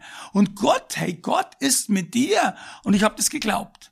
Gott ist mit dir, wohin du auch gehst. Und dann war mein Entschluss klar, ich stelle mich den Behörden. Dann die Stimme, ja, und Gott, wenn Gott mit dir ist, also diese, diese Zusammenschluss, stell dich und Gott ist mit dir. Also gut, dann stelle ich mich den Behörden. Da bin ich erst einmal 14 Tage nach Jamaika geflogen, Urlaub machen. Weil ich mir gesagt habe, Haft, äh, Flucht strengt an, okay? Und dann nach 14 Tagen bin ich von Montego Bay nach London und dann nach Wien nach München habe ich mir noch nicht getraut und wollte dann in Wien, es war mittlerweile schon April, von, über Salzburg nach München fahren und wollte mich dort stellen. Hab allerdings in Wien schon mit meiner Frau telefoniert und die hatten einen Funkwagen vor dem Haus meiner Frau und wussten sofort, der Müller ist in Wien in einem Hotel. Dann ging es wie folgt weiter und auch zu Ende, nämlich ähm, äh, am 16. Samstag, den 16. April 2005, klopft's, nachdem ich vom Frühstücken kam, rauf in mein Hotelzimmer, klopft's an der Tür. Ich dachte, es wäre jetzt Housekeeping, stehen zehn Polizisten vor der Tür und ich wurde verhaftet und kam ins Gefängnis Wien, Josefstadt, wo sonst hin, okay. Und dann hat man mich nach zehn Tagen, da kam ich in das Gefängnis. Im Gefängnis fand ich in dem Bücherregal in der Krankenabteilung eine Bibel, ganz knallrot. Und die habe ich heute noch. Und diese Bibel, da habe ich aufgeschlagen. Und was schlage ich auf? Jeder, der es kennt, der meine Bibel aufgeschlagen hat, meistens passt's ja. Der verlorene Sohn. Lukas 15. Und der war im Schweinestall, der hatte auch das Geld verprasst, war im Schweinestall und ich im Gefängnis und da sah ich die Parallelen. Er ist zurück zu seinem Vater, sein Vater hat ihm vergeben, hat ihn wieder eingesetzt, hat ihm eine zweite Chance gegeben. Ich wollte auch eine zweite Chance. Und dann bin ich nach München, nach zehn Tagen, kam nach München. Mein Vater hat mich besucht, der war schon dement. Die Mama ist gestorben, am Schneeschaufeln hat sie sich überhoben, äh, Herzinfarkt. Meine Frau hat mich verlassen. Äh, äh, äh, die war 20 Jahre jünger, aber mit dem sie mich verlassen hat, auf den konnte ich nicht eifersüchtig sein, weil es war mein älterer Chauffeur, der fünf Jahre älter war wie ich, okay? Mit dem Auto standesgemäß, ich war selber schuld und die Reichen, wenn du im Gefängnis bist, die kennen die nicht mehr. Und die normalen Menschen, die ich heute kenne, die, die kannte ich nicht. Und, und, und so war ich wirklich Mutterseelen allein in diesem Gefängnis. Ich wusste, mein Leben war eigentlich verwirkt. Das Vergangene ist vergangen, da war ich schlecht drauf. Ich habe das erste Mal in meinem Leben nachgedacht, was ich gemacht hat in meinem Leben.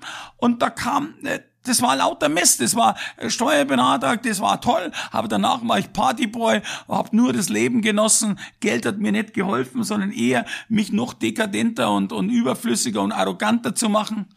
Und, äh, und, und ich wollte wieder zurück in, zu dieses alte Inwiefern Leben. hat dich diese Situation, du bist verlassen von allen, sitzt letztendlich auch im Gefängnis. Du hast äh, in Summe, glaube ich, dann fünf Jahre, vier Monate gesessen, bist also in Haft endgültig verurteilt. Und äh, inwiefern hat dich diese Situation an den Rollstuhlunfall erinnert, wo du auch, wo dir auch gesagt wurde, das Leben ist jetzt quasi gelaufen? Überhaupt nicht. Okay. Also da hatte ich keine Parallele. Äh, ich bin zwar krisenerprobt, wie man so sagt, oder auf was du vielleicht raus willst, aber ich sah da überhaupt keine, Okay. keine, keine Parallele. Äh, Heute sehe ich das schon, dass ich zweimal vom Pferd gestoßen wurde, ganz grob. Aber manchmal braucht's im Leben etwas. Ich vergleiche das so. Wenn du ein ICE bist oder ein, ein Schnellzug, den kann man nicht stoppen mit ein bisschen am Holzprellbock sondern da muss eine gewaltige Paradigmenwechsel, es muss sich alles erschüttern, es muss ein Erdbeben kommen.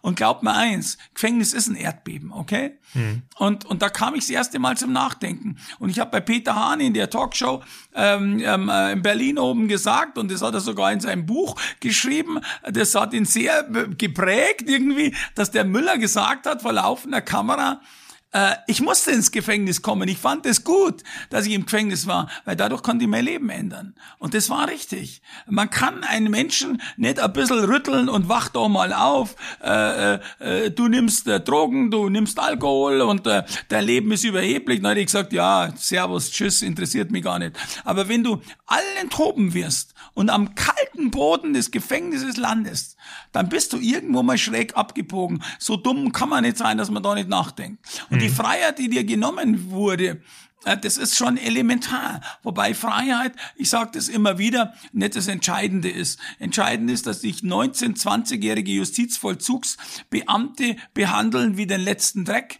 Die können bestimmen, wann du duscht, wann du isst, wann du dein Leben und ich war immer ein guter Selbstbestimmer in meinem Leben. Und plötzlich musstest du, haben andere junge Kerle überheblich gesagt, du darfst das oder darfst das nicht oder wann du es darfst. Und das hat sehr, das hat mich sehr runtergezogen mhm. äh, an diesen, dieser Geschichte aufgebaut aufgebaut hat, mich ja noch nach dem Gefängnis, das muss ich äh, lobend erwähnen, das Gebetshaus Augsburg, die jungen Leute, die, die mir wieder den Respekt gezollt haben, der mir im Gefängnis genommen worden ist, okay? Und da danke ich diesen jungen Menschen, ähm, äh, inklusive äh, dem, dem Johannes Hartl, sehr, dass er damals unbewusst vielleicht mich als normalen äh, Menschen behandelt hat, nicht als Gefängnisinsassen. Und deshalb gehe ich auch heute in Gefängnisse mit unserem Team äh, von der Stiftung Jesus Saved My Life, Jesus rettete mein Leben, ähm, geht dort rein und erzählt den Menschen, dass sie wertvoll sind, egal was auch immer, dass sie hier wieder rauskommen oder lebenslängliche, da wird's ein bisschen, da schaut's ein bisschen anders aus. Aber trotzdem, ich ermutige die Menschen, weiterzudenken und vielleicht an Gott zu denken, weil äh, ich hatte damals ein Schlüsselerlebnis, äh, nicht nur mit der Bibel und nicht nur an dem Balkon damals, sondern, sondern ich kam immer mehr zum Nachdenken über Gott und habe ihm dann hab dann gelesen, dass Jesus, das habe ich, ich bin als Katholik bis zu meinem 50. Lebensjahr fast jeden Sonntag in die Kirche gegangen, aber nur als Gehorsam meinem Vater gegenüber, weil man es halt so gewohnt, Gewohnheit. Aber nachgedacht habe ich da nicht viel dabei. Mhm. Und dann habe ich im, im Gefängnis gelesen in der Bibel, dass Jesus Christus für mich am Kreuz gestorben ist, dass er bezahlt hat für meine Sünden und ich war gewaltiger Sünder. Ich habe fast alle zehn Gebote gebrochen und und und dass Jesus schon bezahlt hat dafür und dass ich das nur annehmen müsste Beste. Und so habe ich mein Leben dann Jesus übergeben und habe gesagt, Jesus, ich bin am Ende mit meinem Leben. Ich habe alles verwirkt. Die könnten mir jetzt sogar eigentlich die Kugel geben oder mir mein Leben jetzt berechtigt ein Ende setzen. Keine äh, schlechte Vergangenheit, keine Zukunft, kein Haus, kein Geld, keine Frau, keine, keine Freunde mehr, nix mehr. Ich hatte keine Zukunft. Aber Jesus hat gesagt, ich bin deine Zukunft. Ich habe das so vernommen im Kopf, verstehst du? Also ich habe es nicht jetzt gehört, phonetisch, so wie damals am Balkon, sondern ich habe so die Eindruck gehabt, Jesus will mit mir Kontakt aufnehmen. Und dann habe ich gesagt, wenn es dich wirklich gibt, dann brauche ich dich jetzt ganz dringend. Dann musst du in meinem Leben kommen, hilf mir da raus. Und solche Dinge, die nimmt Jesus oder Gott für ernst. Und in dem Psalmen steht, wer mich von Herzen sucht, vor dem lasse ich mich finden.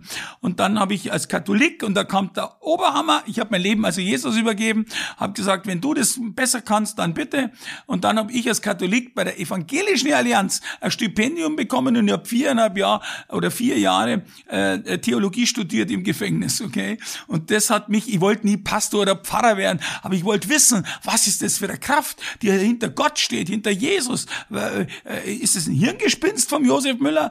Äh, ich glaube gar nichts. Also ich bin Steuerberater, ich glaube an Bilanzen, Entschuldigung, die man selber fälscht oder an Zahlen oder so, aber ich glaube nicht an, an, an Mystik oder so. Aber da hat mich Jesus überzeugt, weil es sind Dinge passiert in meinem Leben, man nennt es übernatürlich, ähm, äh, die ich einfach gesehen habe, dass Jesus heute lebt und dass der sehr wohl in das Leben eines Menschen eingreifen kann. Nicht nur um einen zu ermutigen, sondern er kann Dinge verändern im Leben, mit denen du nie ähm, äh, rechnest. Er hat mich zum Beispiel von einer Augenkrankheit geheilt. Ich wäre bloß mal so, ich wäre eigentlich erblindet, äh, äh, äh, ich wäre blind geworden, weil ich war schwerer Diabetiker.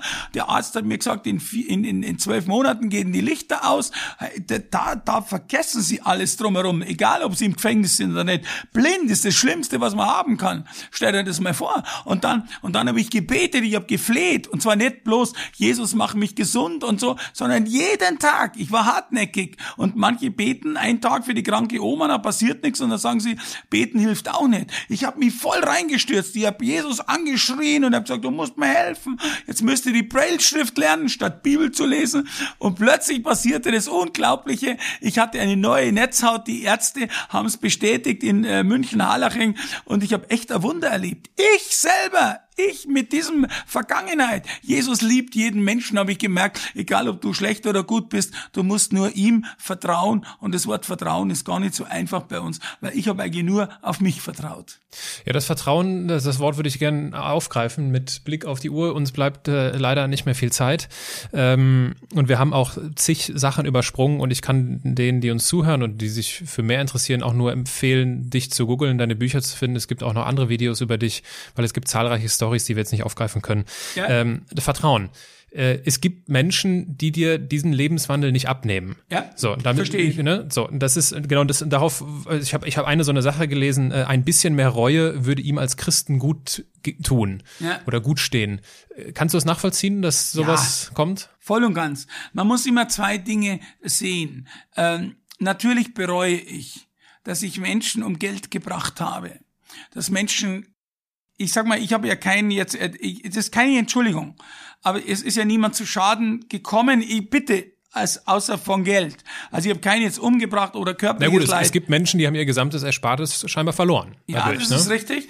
Da hatte ich allerdings, und jetzt muss ich mir ein bisschen weiß reden, Entschuldigung, auch wenn ich es äh, äh, nehme, ich habe niemals gesagt, verkauf alles und leg alles an, sondern ich habe immer geschaut, dass der, dass das spekulatives Geld war, dass der fünfmal so viel, so waren meine, meine Gedanken hier, in Cash, also im Bar zur Verfügung hatte, dass er nur ein Fünftel davon hergenommen hat. Ich hatte allerdings auch Vertriebsleute drin und Vertriebsleute wollen Provisionen und die haben denen das erzählt und am Schluss lief es halt so, dass Menschen wirklich ihr Erspartes verloren haben. Das tut mir von Herzen leid und ich biete den Menschen an, dass sie zu mir kommen, dass sie mit mir Kontakt aufnehmen. Das sage ich jetzt auch vor laufender Kamera, auch vor dir, wenn Sie zu den Geschädigten gehören, rufen Sie mich an, meine Nummer steht im Internet, mailen Sie mich an und wir reden drüber. Ich zahle heute aus dem Geld, was mir zur Verfügung steht, aus meinem weißen Geld, und aus dem, was mir zur Verfügung steht, zahle ich jeden Monat an die Gläubiger so viel zurück, wie ich kann.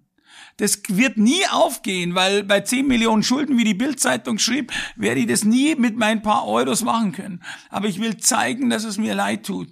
In, auf den Bühnen am Anfang kann schon gewesen sein, dass die Menschen den Eindruck bekommen, ich verherrliche ein bisschen mein altes Leben, indem ich das ein bisschen spannend und lustig erzähle und damit natürlich es billigend in Kauf nehme, dass ich keine Lanze breche, dass ich nicht geknickt bin, sondern dass ich ein froher, lebensfroher Mensch bin. Aber das verdanke ich nicht mein, meiner, meiner oberflächlichen Art gegenüber den Schuldnern, sondern das verdanke ich Jesus. Jesus hat mich rausgeholt und ich bin fröhlich und ich bin gut drauf, obwohl mich das andere belastet. Aber man muss das eine vom anderen trennen. Wenn ich das nicht kann und sehe nur meine Verurteilungen, meine Schulden, meine Probleme, dann könnte ich heute nicht den Menschen helfen, denen ich heute helfe. Ich kann das Geld nicht zurückzahlen, aber ich kann den Menschen etwas geben, vielleicht nicht den Menschen genau, aber ich kann den Menschen etwas geben, die damals, die heute genauso äh, sage ich mal, dekadent oder falsch handeln, wie ich das eingesehen habe. Ich helfe Menschen in Gefängnissen, ich helfe Menschen dort,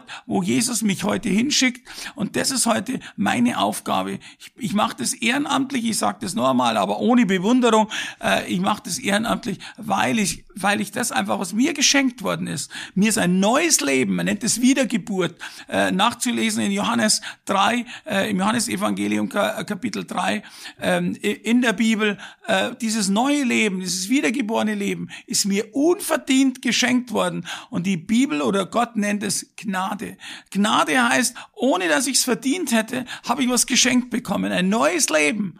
Und das genieße ich und zeig's den Menschen, dass sie es genauso machen können. Sie müssen nicht ins Gefängnis kommen, um, um, um, um das zu er äh, erkennen, dass es da noch was gibt, einen Gott, okay? Und, äh, und wenn es Atheisten geben, die sagen, äh, gibt's gar nicht, geht gar nicht, ich kann sie nicht beweisen. Gott lässt sie nicht beweisen, aber er lässt sie ja nicht dagegen beweisen.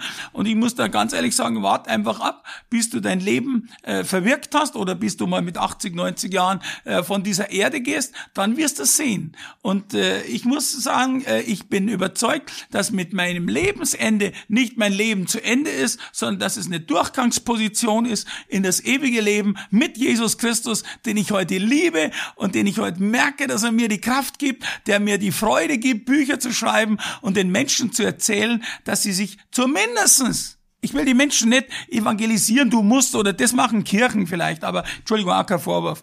Aber jedenfalls ist es mir so vorgekommen in meinen 50 Jahren. Sondern ich sage Ihnen, es gibt eine Option, mit der du dich noch nie beschäftigt hast. Beschäftige dich damit. Und allein der Gedanke, sich mit Gott oder mit der, dem eigenen Leben zu beschäftigen, Mehr will ich gar nicht. Den Rest muss Gott machen. Ich brauche keine, brauch keine Unterschrift aber einen Versicherungsvertrag, sondern, sondern ich muss nur den Menschen mein Zeugnis erzählen und sie müssen das nachvollziehen können. Und besonders wird es mich freuen, wenn die Menschen, die ich geschädigt habe um Geld, wenn die dieses Glück auch erhalten könnten und vielleicht sagen könnten, der Müller hat mir zwar Geld gebracht, aber er hat mir etwas Neues geschenkt und es war etwas, ein, auf etwas hingewiesen, was Gott schenkt, nämlich ein wiedergeborenes neues Leben und eine Zukunft, die in der Ewigkeit stattfindet.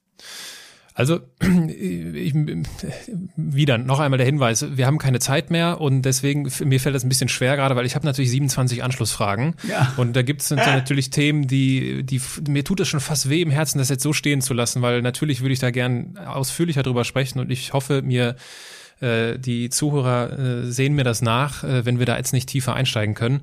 Aber ähm, du sprachst gerade vom Lebensende, was dann möglicherweise kommt oder möglicherweise auch nicht. Ja. Äh, ich spreche jetzt vom Podcastende äh, und bevor wir aber dahin kommen, äh, gibt es, äh, und das würde ich gerne trotzdem beibehalten, diese Tradition, äh, die, die Tradition der Halbsätze zum Abschluss des Gespräches. Ich gebe dir einen Satz vor, du ja. beendest ihn kurz und ähm, schau mal, was dabei so rauskommt. Ja, genau.